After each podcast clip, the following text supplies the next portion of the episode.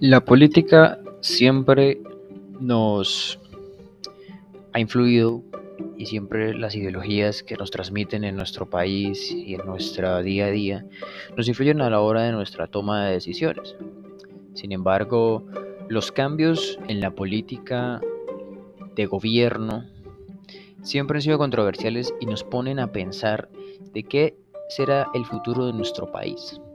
Bienvenidos, hoy vamos a hablar de lo que va hoy en día el gobierno del actual presidente Gustavo Petro y de cómo posiblemente nos influirá eh, al futuro.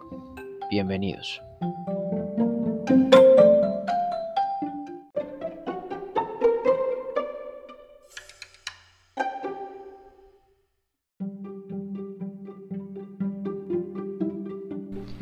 El gobierno de Gustavo Petro el pasado 14 de noviembre cumplió 100 días en el mandato. Ha dejado muchas preguntas a la vez que muchas respuestas, pero no sabemos pues a la larga cómo va a ser su política ya conociendo su plan de gobierno, habiendo visto que este tiene muchas perspectivas a futuro, muchas perspectivas que pues por lo que se ve en cuatro años van a ser muy difícil que se cumplan. Por ende, entonces vamos a tener que entender que lo que él busca o ha buscado con el tiempo es una política transitoria en muchos aspectos. Entre esas, el tema de la corrupción, la transición energética y otras cosas que antes en el país se aplicaban de cierta manera y que no eran efectivas. Como por ejemplo el tema de la, de la política antidroga. La política antidroga siempre ha sido de guerra contra las drogas, la cual ha dejado muerte y destrucción en los municipios más rurales de Colombia, temas como el Cauca, el Catatumbo norte de Santander y demás zonas.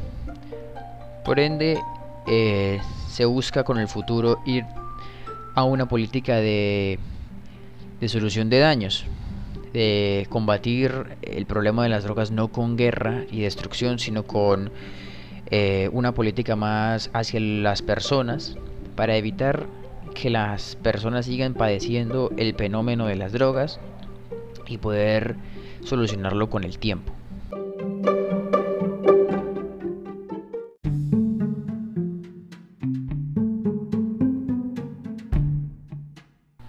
Volviendo a hablar del tema de la política antidrogas, en Colombia siempre ha sido una política de guerra, pues para un muestro de un botón en Colombia siempre hemos tenido un ejército bastante preparado para, para el combate de amenazas de grupos al margen de la ley, siendo muestra de ello la existencia de varios helicópteros Black Hawk como una base para nuestro ejército y nuestra fuerza aérea, además de la preparación tan grande que reciben nuestros militares a la hora del combate contra estos grupos.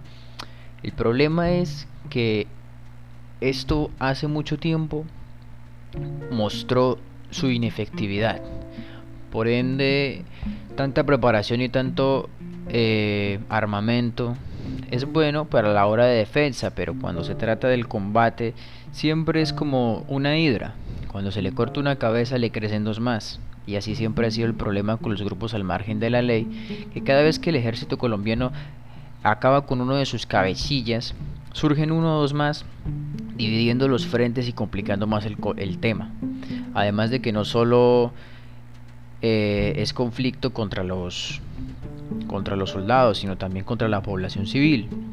La población civil sufre en mayor medida el hecho de que el gobierno esté desconectado de muchas zonas del país donde no llega su influencia y la influencia reina esa parte de la base de coca.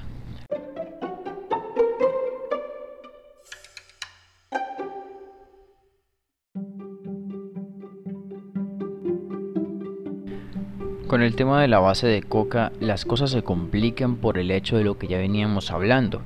La desconexión del gobierno nacional en ciertas zonas del país hacen que los grupos armados, al margen de la ley, tengan jurisdicción casi total, eh, influenciando a los campesinos para que estos cultiven la base de coca y la usen como moneda, siendo que una libra de arroz pueda valer 1 o 2 gramos, cosas así.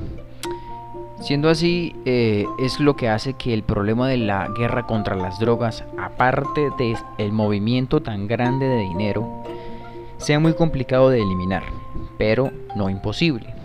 Haciendo una política de reducción de daños, como lo hicieron alguna vez en Suiza por una pandemia que hubo de SIDA y de enfermedades venéreas por el uso de la heroína, se puede eliminar con el tiempo este problema aquí en nuestro país.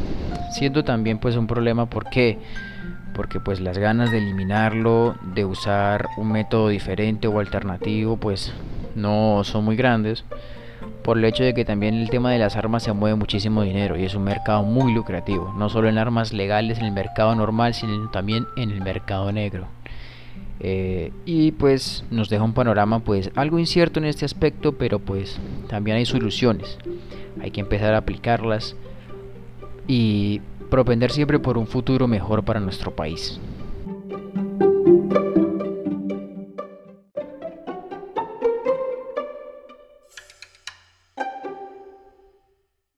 Finalmente quiero decir que no todo el panorama pinta mal. Tenemos las ganas para poder cambiar nuestro país siempre con el mayor de los gustos y entendiendo siempre que las políticas de un gobierno siempre serán por nuestra influencia y hay que entender que nuestra palabra siempre va a ser más fuerte que la decisión de unos pocos. Muchísimas gracias por haber estado y nos vemos en la próxima.